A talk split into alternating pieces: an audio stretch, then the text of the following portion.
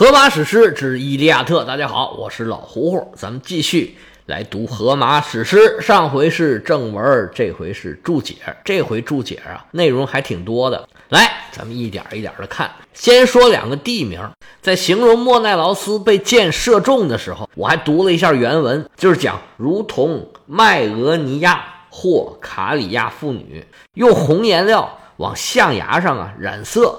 这个象牙呢，是用来制作马的夹片的。咱们先说这俩地名，麦俄尼亚现在位于啊土耳其的西部，离当时小亚细亚很重要一个城市叫萨迪斯，离那儿还挺近的。这麦俄尼亚呀是特洛伊联军的一部，卡里亚呢则在小亚细亚半岛的西南部。这些地方都是挺发达的，文明开始的也很早，而且希腊人呢也很多。当时啊。应该是在这俩地方呢做这种马具，应该是非常厉害的。卡里亚这地方有一个很重要的城市叫哈利卡纳苏斯，希罗多德就出生在这个地方，就是那位历史之父希罗多德。他说的这个马的夹片呢，应该是放在马头上一种马具，象牙做的那肯定是很贵了，现在肯定是不让了嘛，没有买卖就没有杀害嘛，当时就没那么多顾忌了，把它染红了放在这个马具上面，应该是很漂亮的。这也说。说明啊，当时马具是一个很重要的手工业产品。讲完这俩地名呢，我们该讲一讲人名了。书里面提到一个人叫马卡昂，这里呢，马卡昂是作为一个医师的形象出现的，但是打仗也是可以的。他在我们这部书里面啊，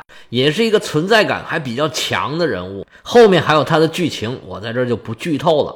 这儿啊。主要说一说他的父亲，他的父亲呢叫阿斯克勒皮俄斯，是希腊神话里面的医神、医药之神。咱们以前曾经说过啊，这医药是归阿拉伯、阿拉伯、阿波罗管的，而阿波罗呢正是阿斯克勒皮俄斯的父亲。这里面啊有很多有趣的小故事，咱们一点一点的讲啊。话说这个大帅哥、小心眼儿、多才多艺的神阿波罗。他跟他父亲一样风流成性，是个渣男，到处拈花惹草，渣人无数。看见哪有美女呢，就想去试试。我上次说了，这个希腊神话里面有据可查，宙斯的情人有二十三个，不完全统计啊，肯定是不完全的。那阿波罗呢，不遑多让，这有三十多个。有一天呢，他这溜溜达达就来到了色萨利的境内，一看呢，哎呀，这国王这女儿漂亮啊，叫科洛尼斯，大美人儿。一见倾心呢，就开始勾搭人家。这年轻小姑娘哪受得了这个阿波罗的勾引呢？三天两早晨就上当了。这姑娘长得实在是太漂亮了，阿波罗呀也非常的喜欢她。喜欢是喜欢，不能天天在一起呀。那阿波罗多忙啊，就只能抽空偶尔来一下。这么一来二去啊，这姑娘就怀上了阿波罗的孩子。但是这时间一长啊。这女孩就想明白了，说你是神仙，我是凡人，你老这样，我慢慢慢慢我就老了，到时候你就把我甩了，那我不能跟你，我得想办法再找一个。那美女找对象还是很容易的，于是呢，他又看上了一个男的，叫伊斯库斯。这事儿啊，本来阿波罗他不知道。成天忙于各种事务，也没有闲心管这个。他也没想到这么一个年轻的姑娘对他会有二心。阿波罗是没看见，但是他手底下有一个大乌鸦。那时候那乌鸦呢，长得跟凤凰似的，又白又漂亮，唱歌又很好听。这个大白乌鸦呀。发现了这件事儿，这可是个重大机密，这么大的事儿啊！这白乌鸦一琢磨，我现在要是把它去告诉主人，阿波罗肯定对我是大大的有赏啊！这白乌鸦乐坏了，兴冲冲地飞过去找阿波罗去了，一边飞一边哼着小调。结果他刚飞起来，就有一只多嘴的乌鸦就问这个大白：“哎，你干嘛去啊？着什么急啊？飞这么快干嘛？”这大白呀，就跟他说啊，我要去给主人告密去，告诉他他被绿了，你别拦着我，我得赶紧去了。这多嘴的乌鸦呀，就说你千万可别去，这不是什么好事儿。原来这只乌鸦呀，是雅典娜的乌鸦，它原来是福克斯的小公主，被波塞冬给看上了。开始啊，还是甜言蜜语进行引诱，后来发现不行。软的不行，想来硬的，结果这姑娘呢就一边跑一边喊，跑着跑着喊着喊着就飞起来，变成了一只乌鸦。是雅典娜收留了这只乌鸦，因为雅典娜是处女的保护神。这个小公主乌鸦呢，就变成了雅典娜的随从，就一直跟着雅典娜，忠心耿耿，鞍前马后。结果后来呢，他就碰上一件事儿，工匠之神赫菲斯托斯啊，就非常喜欢雅典娜，而雅典娜呢，又经常找他定制个武器啊，做个家具什么的。这赫菲斯托斯啊，就对雅典娜是心生好感。要强行跟雅典娜俩人啊亲近亲近，这雅典娜肯定不干了。雅典娜是终生不婚不育，我不会因为你这么个丑鬼放弃自己的贞洁。结果一个追一个跑，赫菲斯托斯啊是越追越兴奋，结果呢他就射了这个精液呀，射了雅典娜一腿，把雅典娜给恶心坏了。他就拿这个羊毛啊蹭蹭蹭擦干净了，就把这块羊毛给扔在地下了。结果呢，这个种子生命力太旺盛了，而大地母亲盖亚呀又非常的肥沃。结果呢，老母亲又意外怀孕，生了一个小小孩那小孩生出来了，也没有人知道啊。那雅典娜呢，就可怜他，把他装了一个小筐里面，交给了当时雅典国王科克洛普斯的三个女儿。这三个女儿啊，都还没出嫁呢，而且告诉他们，你们好好的看着。不许动，不许看。结果呢，这大姐、二姐呀，都还挺好的，就看也没看，一直在那看着。但是这小妹妹呀，好奇心特别的重，就说：“咱们看一看，我就看一眼。”这看一眼可不打紧。发现呢，这筐里面啊是一个小婴儿，旁边还盘着一条蛇。结果这个小公主乌鸦呢就看见了这回事儿，说：“哎，这个三公主违规了，我得赶紧跟主人汇报去啊！”她就兴冲冲的跑去跟女神说：“说这三姑娘违规了，她打开筐看了，把这雅典娜给气坏了。我放在那儿，其实就是想让他们三个把这孩子给养大，就你多事儿。结果就把这只多嘴的乌鸦呀。”开除出了自己随从的队伍，把他地位啊降到最低最低，意思告诉他不要多嘴多舌，不要告密，不要多管闲事儿。这小公主乌鸦呀，把自己的故事告诉了大白之后，这大白呀根本就没管他。哎呀，你少废话了，我才不想听你胡说八道呢。他就继续飞飞飞飞飞飞到阿波罗那儿。去告密，把这事儿告诉阿波罗了。阿波罗一听这事儿啊，我天哪，五雷轰顶一般呢，跟所有的男人听到这种事儿的反应是一样一样的。好一似一盆凉水浇下来，我怀里头抱着冰啊，一时是捏呆呆的发愣，就说不出一句话来。脑袋上的桂冠掉到地下，手里弹琴的钵子也掉到地下了。这个震惊过后啊，就是暴怒。咱以前说过，阿波罗是一个特别小心眼儿的神仙，他哪受过这个呀？抄起弓箭就奔这俩人去了。好你个奸夫淫妇啊！戴绿帽子戴到我的头上来了。他先是去把这个奸夫给杀了，这伊斯库斯啊，一箭就被射死了。回头就来找这位淫妇来了。阿波罗是弯弓搭箭，但是对这大美女啊，实在是下不去手。这时候科洛尼斯呢，要是求个情，可能没准就原谅他了。但是科洛尼斯啊，从始至终是一言不发，这气氛就僵在这儿了。所谓箭在弦上，是不得不发。阿波罗一咬牙，一松手，噌，这支箭是穿心而过。好可怜这大美女呀！就被阿波罗给射死了。临死之前呢，他还对阿波罗说：“你真的太狠了，你杀了我也就罢了，你杀了你自己的儿子。现在啊，我已经怀有身孕，你这是一尸两命啊！”阿波罗一听这话，吓了一跳啊，自己的亲骨肉啊，他赶紧动手去救克洛尼斯。但是他阿波罗的剑是有多大的威力啊？这哪救得过来呀？任凭阿波罗使尽浑身的解数，尽管他是医药之神，但是也是医药网效啊，没救回来。克洛尼斯就这么死了。眼看着克洛尼斯的尸体就要火化了，阿波罗最后啊从尸体之内。取出了怀孕的孩子，你看人家神仙就是神仙，取出来呀还能养活着。于是他就把这孩子送到马人喀戎那里。以前咱们说过，这个喀戎他是英雄们的老师，特别的知识丰富，阅历广博，人也特别的好。很多神啊生了孩子之后，就把孩子送到他那儿去养。阿波罗也不例外，他把自己这孩子啊取名叫阿斯克勒皮俄斯，因为他是从母亲的肚子里面剖腹出来的。这阿斯克勒皮俄斯啊，就是切开、抛开的意思。阿斯克勒皮俄斯在喀戎那里啊，习文练武，是越长越大。喀戎教他医术和狩猎，还有啊野外生存嘛。因为你狩猎肯定就要野外生存，你还要去采草药。阿斯克勒皮俄斯呢是希腊神话里面的神农，他就像中国的神农氏一样，尝尽百草，在里面寻找各种药来给人治病。他是越长越大，医术是越来越精，哎，慢慢得到了所有人的认可。因为他的医术太过高超了，这人呢都不死了，冥府的生意是越来越差。导致这个生态平衡受到了影响。那宙斯就觉得那不行，不能让你一个小小的医神影响我对世界的统治嘛。于是啊，就很简单，一个雷就把他给劈死了。这是阿斯克勒皮俄斯之死的一种说法。还有另外一种说法，说是阿斯克勒皮俄斯啊，通过雅典娜得到了蛇发女妖戈尔宫的一管血。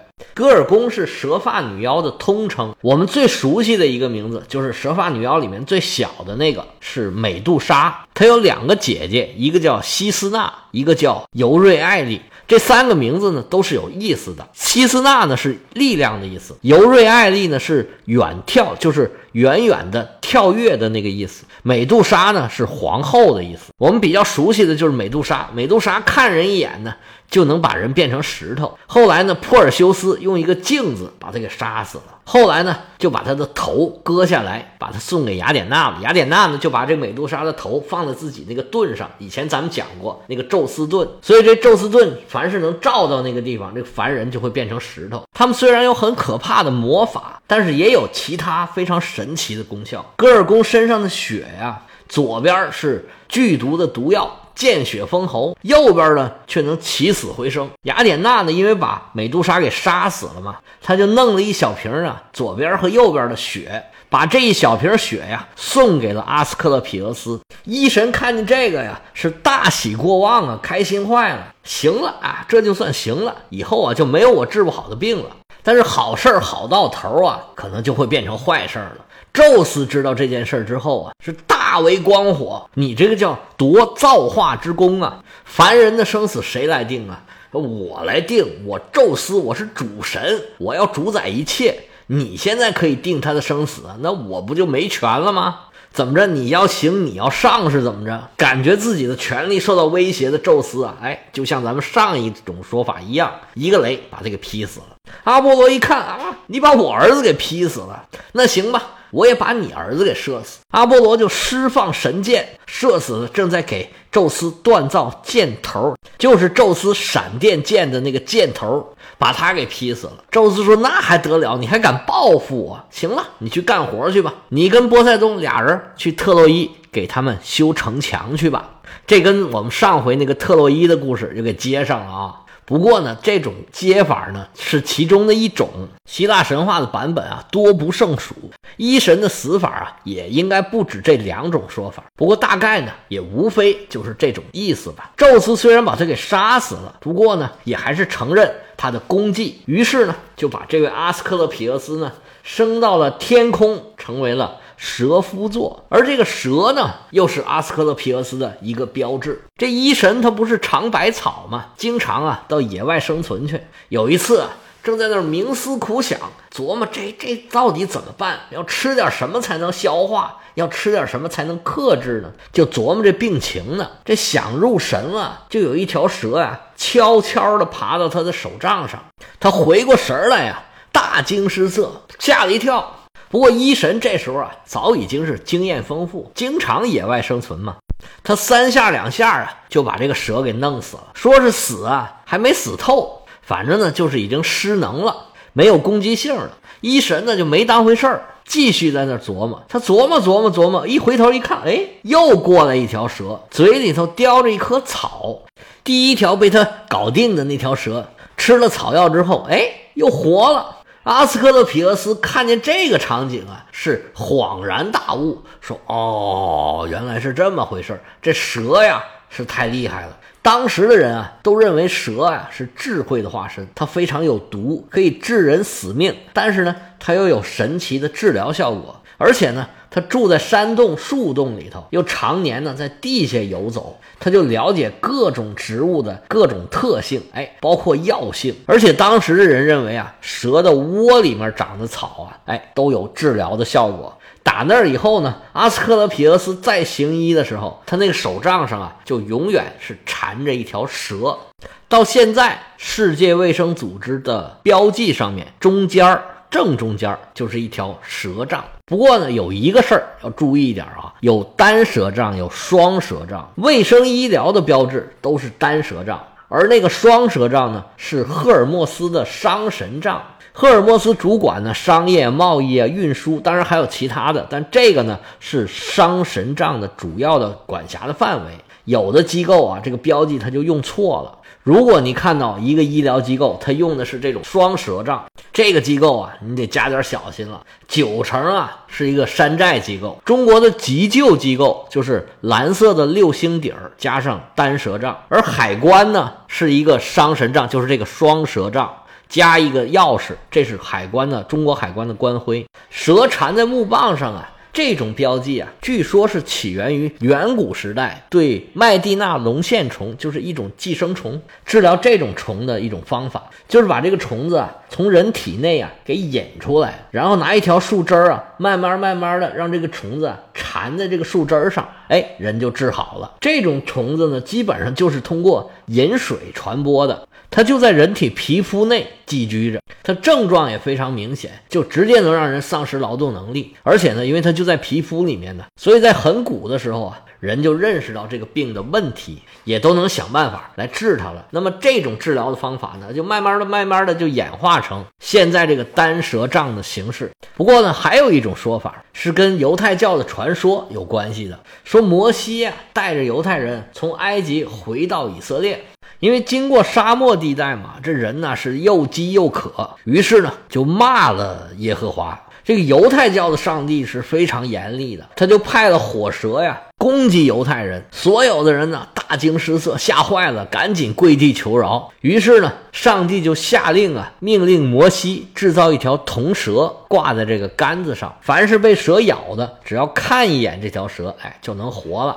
那杖上盘蛇就带有了救赎的含义，这是呢基督教的一种说法。几种提法吧，我介绍一下，到底采信哪个，您自己采吧。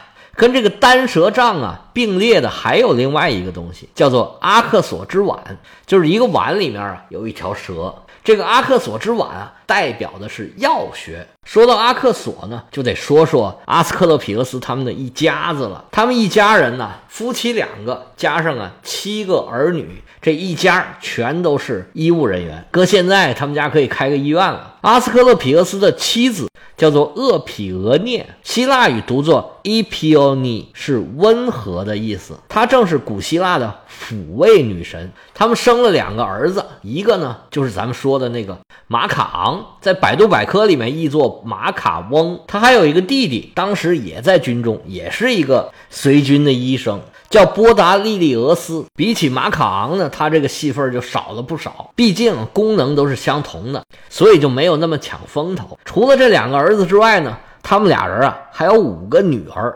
这五个女儿厉害了，一个叫伊阿索，是全域女神；还有一个呢，叫阿格丽，这个在希腊语里面就是魅力的意思，是魅力女神、光彩女神。三女儿叫许格亚，就是希腊语健康的意思，就是健康女神。四女儿呢叫帕纳克亚，在希腊语里面呢是万能药的意思。她就是希腊神话里面的万能药，这个医药女神。最后一个小女儿是阿克索，阿克索就厉害了，她基本上继承了所有的能力，健康、卫生、安全、治疗、康复，哎，都归她一个人管。而她那个碗里边有个蛇，正是配药的碗，代表的药剂师行业，就是所谓的阿克索之碗。哎呀，一下子讲了这么多，我还以为能讲到七雄攻特拜呢，结果这一个阿斯克勒皮俄斯就把整个篇幅都给填满了。好了，既然时间差不多了，那我们今天就讲到这儿。